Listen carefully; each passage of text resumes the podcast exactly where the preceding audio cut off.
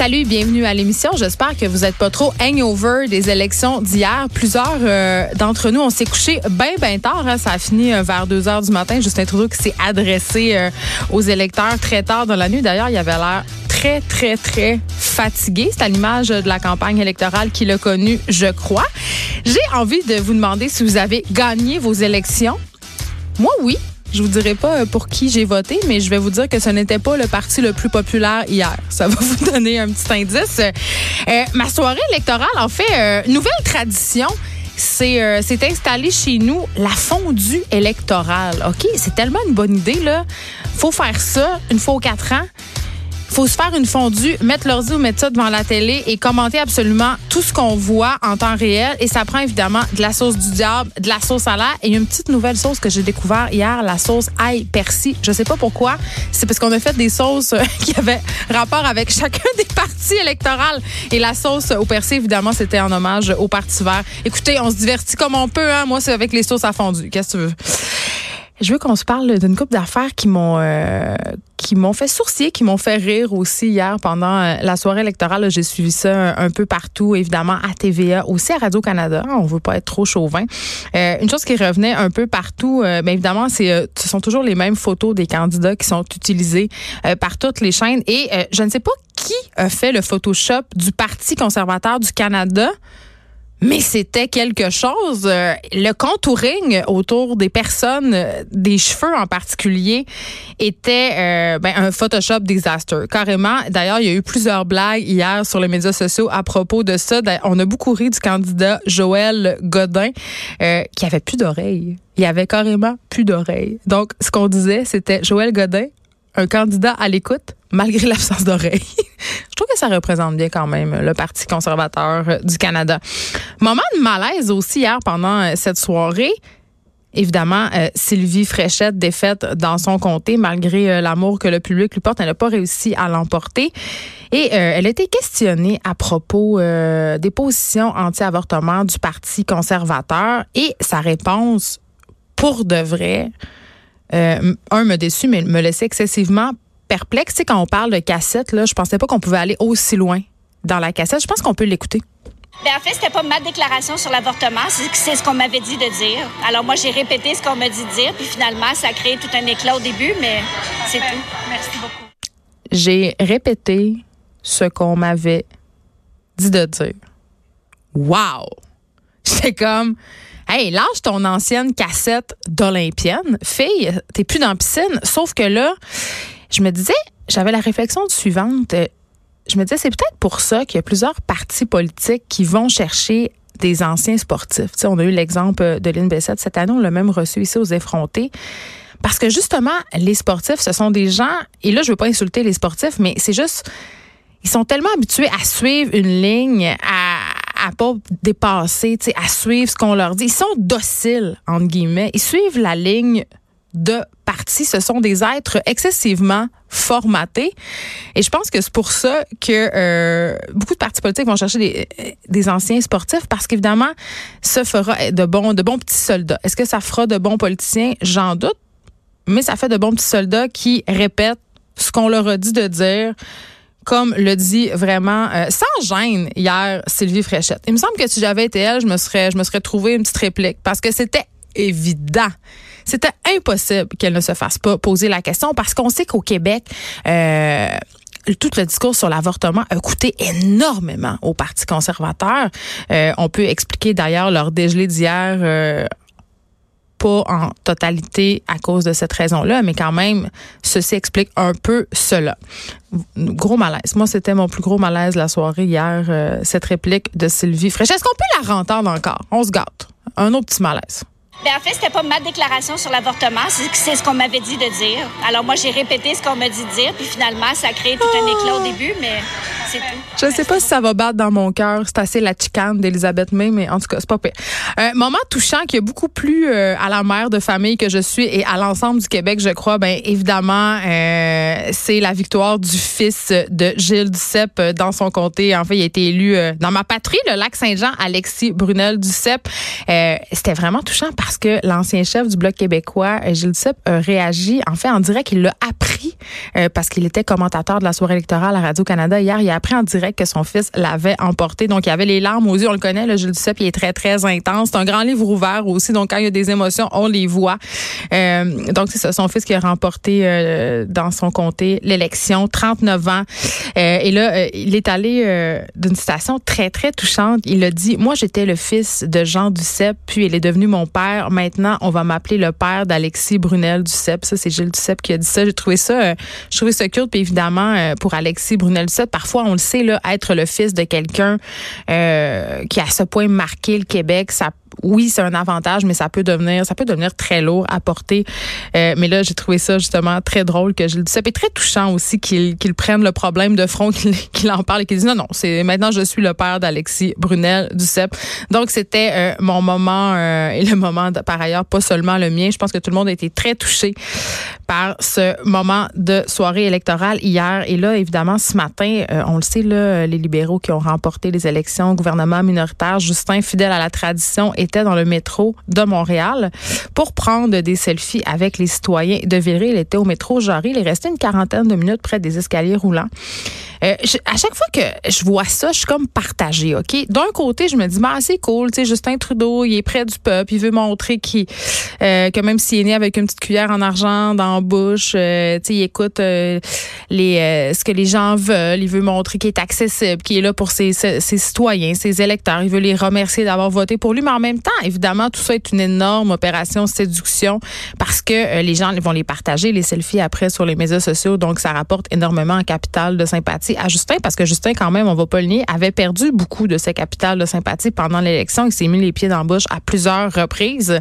Euh, puis c'est pas juste à cause du blackface. Là. Il a été aussi très absent. On se rappelle qu'il était absent au premier débat euh, en anglais. Donc, tu sais, il a fait quand même pas mal de choses qui ont déplu aux électeurs. Donc, est-ce que c'était une façon de se rattraper, de dire, écoutez, je vous entends? Parce que tenu euh, aussi tenu des propos euh, quand même assez éloquents par rapport à la vague du à la vague bleue en fait qui s'est abattue sur le Québec, hein, le bloc québécois qui a carrément tout raflé. Il a dit, écoutez, je vous ai entendu. Euh, vous pouvez être, vous pourrez être sûr que les intérêts du Québec vont être défendus.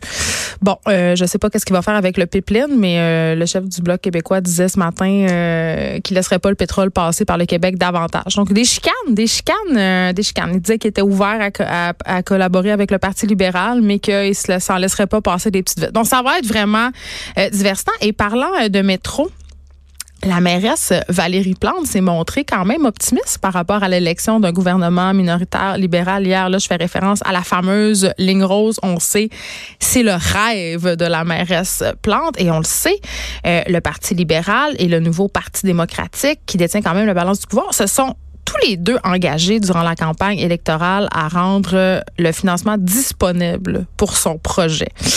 Donc, euh, j'ai quand même hâte de voir si les bottines vont suivre les babines.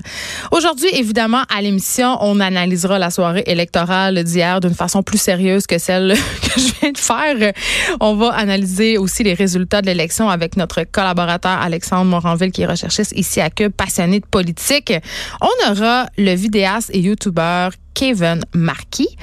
Euh, si ça vous dit rien, vous le connaissez. OK? Vous connaissez ce gars-là parce qu'il est célèbre pour sa collaboration à Joke de Papa. Euh, Joke de Papa, quand même, qui a eu un gros, gros, gros succès sur Internet, cumulé euh, plus de 4 millions de vues. Depuis Joke de Papa, Kevin euh, Marquis s'est lancé dans une carrière solo. Il fait désormais cavalier seul. Et dans une vidéo qu'il a publiée récemment sur YouTube, il aborde avec humour, mais aussi avec une grande justesse, la question des privilèges masculins. Donc, il sera là. Et honnêtement, quand j'ai j'ai commencé à voir ce vidéo-là circuler sur Internet, je l'attendais avec une brique et un fanage. Je me disais, bon, encore un autre qui se fait du capital de sympathie sur le sur le dos de la cause féministe. Mais non, le, le, vidéo est fort bien fait, très intelligent. On pourrait même le qualifier d'allié.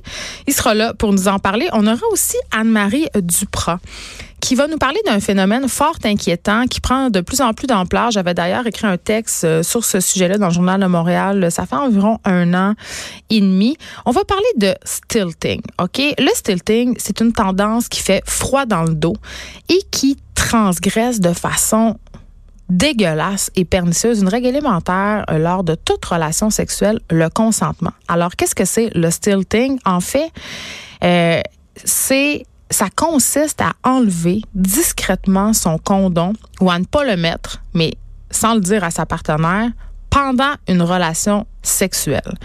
Euh, il y a eu des études aux États-Unis. C'est un phénomène très, très préoccupant, mais ça se passe aussi au Québec. Anne-Marie Duprat euh, a récolté des témoignages sur sa page Facebook et c'est comme ça que je suis rentrée en contact avec elle. Je disais, j'écris là-dessus, viens en parler à l'émission. Elle a recueilli des témoignages qui font froid dans le dos assez facilement. Anne-Marie aussi, vous la connaissez parce qu'elle est humoriste. C'est la, c'est la fille qui est à la, aux origines du projet Elle sans calice, dans le projet Stérone. C'est aussi une autrice. Elle va venir nous parler de son dernier livre, Orgasme à la carte. Donc, on a bien hâte. J'espère que j'aurai pas trop d'orgasme en ondes. On aura aussi l'écrivaine et professeure Martine Delvaux. Martine Delvaux, vous la connaissez, c'est cette féministe autrice qui a fait un passage remarqué à Tout le monde en parle dimanche dernier. Elle était là pour parler de son dernier livre, Le Boys Club. Et depuis qu'elle le fait, cette entrevue, à tout le monde en parle, elle reçoit moult commentaires haineux sur les réseaux sociaux. On va discuter de tout ça ensemble. Aussi, la semaine passée, on parlait avec Alain Pronkin du synode du Vatican qui se tient présentement. Vous savez, là, euh, je suis passionnée des affaires religieuses. J'ai une formation en sciences des religions, donc je suis toujours un peu euh, attentive à ce qui se passe euh, au niveau euh, des différentes religions de l'Église catholique. En particulier, on avait parlé avec Alain Pronkin la semaine passée de la possibilité évoquée par l'Église d'introduire les inconduites écologiques, ok, dans la liste des péchés de l'Église catholique. Bon, j'avais un peu ri puis je me disais bon, grosse opération de relations publiques de la part de l'Église. On sera, on se rallie du côté de la cause de l'art, de la cause de l'environnement pour se faire du capital. Et là, j'avais évoqué, je me disais, bon, est-ce que pendant ce synode-là, on va se parler de la vraie question? Parce que la vraie question en ce moment qui tenaille euh, l'Église catholique, c'est quand même tous les scandales d'agression sexuelle auxquels elle fait face depuis plusieurs années. Eh bien, la question a été abordée de billets, bien entendu, mais elle a été abordée, on va en parler avec Alain Pronkin. La question de l'accession à la prêtrise des hommes mariés est lancée. Pour vrai, là, et on sait que plusieurs experts croient et plusieurs sexologues que si les prêtres avaient accès au mariage, il y aurait beaucoup moins d'agressions sexuelles au sein de l'Église catholique. D'ailleurs, euh, dans tout le scandale de l'Église à Boston, euh, plusieurs personnes avaient évoqué le fait que les structures de l'Église et la façon dont euh, avant c'était géré, c'est-à-dire la proximité, j'irais même jusqu'à dire la promiscuité euh, dans les pensionnats euh, mettait la table pour euh, des inconduites sexuelles. Donc, est-ce que c'est la solution? Moi, je pense que c'est l'une des solutions. On va se poser la question et on va savoir qu'est-ce qui s'est passé à ce fameux synode, qu'est-ce qu'on s'est dit sur le mariage des prêtres? Je pense que ça serait le temps je pense que ça serait le temps qu'on passe euh, à une autre époque et que les prêtres aient le droit de convoler, comme c'est le cas d'ailleurs dans plusieurs religions et même dans certaines branches euh, du christianisme. On sait que les protestants, euh, les personnes qui sont dans le ministère religieux peuvent avoir une vie de famille. Et je me suis toujours demandé comment les prêtres pouvaient conseiller, donner des conseils matrimoniaux alors qu'ils ne connaissaient absolument rien à la vie conjugale. Bon, vous allez me dire, il y a une sœur sexologue, mais quand même, j'y crois pas tellement. On aura aussi, et là, je suis très contente, et vous allez être content aussi, l'autre euh, dramaturge et faiseur de Split, Simon Boulris. Il va être là parce que, euh, bon, c'est le début du festival Québec en toutes lettres. Et euh, il va lire lors de ce festival-là, jeudi, son livre, son nouveau livre, je crois. Il en a écrit 132 000, fait que je sais plus si c'est son nouveau. Il y en, a peut-être sorti un depuis la semaine passée. son nouveau livre, Géolocaliser l'amour, qui parle de la culture Tinder, Grinder. Donc, Simon Boulris sera là. peut-être qu'il pourra nous faire la split. On sait pas. Je vais demander à la personne des réseaux sociaux de demander à Simon de faire la split parce que c'est impossible qu'il vienne quelque part puis qu'il fasse pas. J'espère qu'il porte pas des culottes trop serrées. Avant qu'on revienne sur la campagne électorale, je veux qu'on se parle de Miley Cyrus. Ok, vous connaissez, euh, vous la connaissez, mais vous connaissez aussi. Euh, je vais pas dire ma haine parce que c'est un trop grand mot, mais je, la trouve un peu épaisse, OK, Miley, puis je la trouve pas très talentueuse. Donc, je me demande pourquoi elle est encore dans la sphère artistique, si ce n'est que pour nous entretenir en scandale. Parce que euh, Miley Cyrus fait évidemment encore jaser d'elle, et ce n'est pas pour les bonnes raisons, ce n'est pas pour sa musique euh, ni ses mauvais films. Elle, a causé une polémique, en fait, sur les médias sociaux parce qu'elle a fait des commentaires sur sa sexualité, OK? Euh, Miley Cyrus qui s'est affiché avec des femmes, qui s'est revendiquée comme étant queer, donc comme étant une personne pouvant être attirée amoureusement et sexuellement par tous les sexes. Et là, euh, elle a fait, euh, en fait, la polémique a commencé par un live Instagram. Elle s'est filmée avec son nouvel amoureux Cody Simpson. Et elle a fait plusieurs remarques vraiment malaisantes, OK? Euh, et dans l'extrait problématique, le live Instagram, donc, elle débute son live en disant que par le passé, elle ne laissait pas entrer des hommes dans son intimité à cause de son féminisme hardcore. Bon, jusque-là, je, peux comprendre. Elle dit, c'est déjà étrange, mais elle a comme, elle a racheté une couche de plus en, tenant des propos que moi je trouve excessivement problématiques. Euh, elle a dit. Et là, euh, tenez-vous bien, puis je veux pas que ça soit repris tout croche là. Je vous le dis en anglais parce que je trouve que c'est plus frappant en anglais, elle a dit Don't give up. You don't have to be gay. There are good dicks out there. You just have to find them. OK? Traduction libre. Vous n'avez pas à être lesbienne. Il existe des bonnes personnes avec un pénis. Vous devez simplement les trouver. Et elle enchaîne en disant euh, J'ai toujours cru que je devais être lesbienne parce que je croyais que tous les hommes étaient horribles, mais c'est pas vrai. C'était épouvantable de dire ça. Pour vrai, euh, et là, je vais utiliser un mot que j'utilise jamais et j'espère que ça ne sera pas de l'eau au moulin pour tous les masculinistes à l'écoute. Vous n'êtes pas nombreux, mais je vous aime quand même. C'est la définition même de la misandrie. Selon moi, tenir des propos comme ça. Et la misandrie, on va se rappeler c'est quoi? C'est le fait d'éprouver de l'aversion pour les personnes de sexe masculin. Des propos comme ça, ce sont des propos misandres et je trouve ça dégueulasse et épouvantable. Ceci étant dit, c'est pas ce qui est le plus dérangeant dans les affirmations de Miley Cyrus. Ce qui est dérangeant, c'est que ça sous-entend qu'être gay, c'est un choix.